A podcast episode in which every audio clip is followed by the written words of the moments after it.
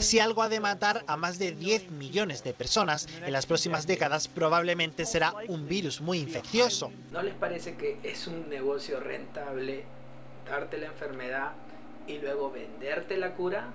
¿No nos ponemos a pensar eso? Hola gente de Facebook y de YouTube, espero que estén muy pero muy bien. En Twitter ha salido una tendencia que es Gates Hacker. Antes de entrar a esto, primero tienen que saber que Bill Gates en el 2015 dio una conferencia en las cuales dijo algunas cosas que tienen un poco de sentido hoy en el 2020. Hoy la mayor catástrofe mundial no se parece a esto. Más bien es como esto. Si algo ha de matar a más de 10 millones de personas en las próximas décadas, probablemente será un virus muy infeccioso más incluso que una guerra. Sin misiles, simplemente microbios. Eso fue en el año 2015. Bueno, hace poco en Argentina un programa sacó esto. Scienziati cinesi creano un super virus polmonare da pipistrelli e topi. Serve solo per motivi di studio, ma sono tante le proteste. Vale la pena rischiare. È un esperimento, certo, ma preoccupa, preoccupa tanti scienziati e un gruppo di ricercatori cinesi innesta una proteína presa dai pipistrelli sul virus. Todos estos garcas, todos estos garcas, estas personas hicieron ese evento, entre otros Bill Gates, ¿eh? Entre otros Bill Gates, otro de los que financia este tipo de jodas a la humanidad. Hay que preguntarle a Bill Gates por qué financia este tipo de jodas a la humanidad. ¿Quién quiere que desaparezca? ¿Qué redes humanas necesita que desaparezca? Y los boludos están caceroleando y peleándose con los otros. Entramos en la grieta en la que los muchachos quieren.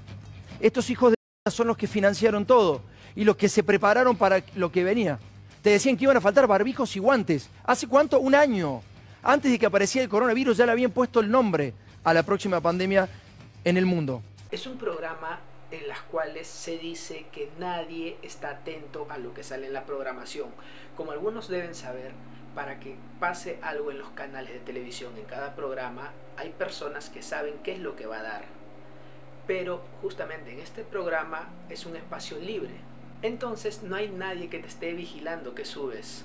Y adivinen qué, al día siguiente hicieron que ese conductor pida disculpas. Quiero darle, la verdad, pedirle disculpas, pido mil disculpas, les pedimos mil disculpas, verdaderamente mil disculpas de corazón a todos. Yo simplemente se lo digo de corazón, mil disculpas, mil disculpas, mil disculpas. Verdaderamente mil disculpas de corazón a todos. La opinión mía es una cosa y la opinión del canal es otra cosa. Y verdaderamente mil disculpas de corazón a todos. Pedirle disculpas, pido mil disculpas. Yo creo que sí se sintieron ofendidos porque evidentemente así lo marcaron y lo hicieron ver. Todo lo que tienen que hacer a través del INADI, a través de la justicia, es correcto. Eso es, esto es al margen. Las disculpas son personales. Yo simplemente se lo digo de corazón, mil disculpas. Una vez que ya vimos esto, más o menos entiendes por dónde va. Se dice que la élite, junto con Bill Gates, han creado todo esto. No puedo decir el nombre de lo que ahorita estamos pasando porque YouTube me lo baja y no me lo hace llegar a muchas personas. Pero creo que con poner esos videos igual no me lo va a hacer llegar a mucha gente, pero te pido que por favor compartas este video. Continuemos con lo de Twitter ahora. Se rumorea que hubo un hackeo en las fundaciones gay y en la OMS y el Instituto de Virología de Wuhan y están filtrando mensajes y correos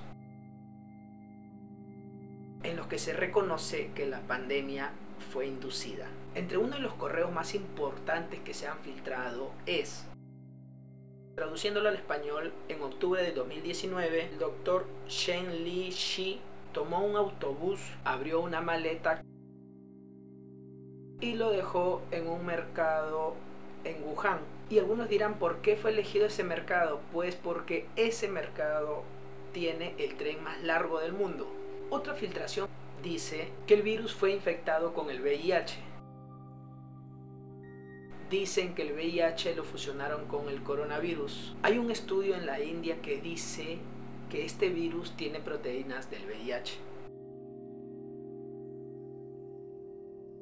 También se viralizó este tweet de Mike Coutry. Informó que el 21 la Fundación Gates, la Organización Mundial de la Salud y el Instituto de Virología de Wuhan han sido hackeados y miles de correos electrónicos, contraseñas y documentos se han filtrado en línea.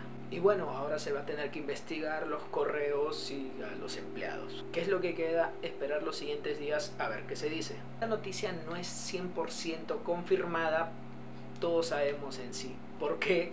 Si es que esto llega a ser cierto y da más, y dentro de esto sabemos que hay mucha gente metida en las cuales no les parece un poco raro, él lo inicia y ahora él nos quiere poner vacunas y con un chip. ¿No les parece un poco extraño todo eso?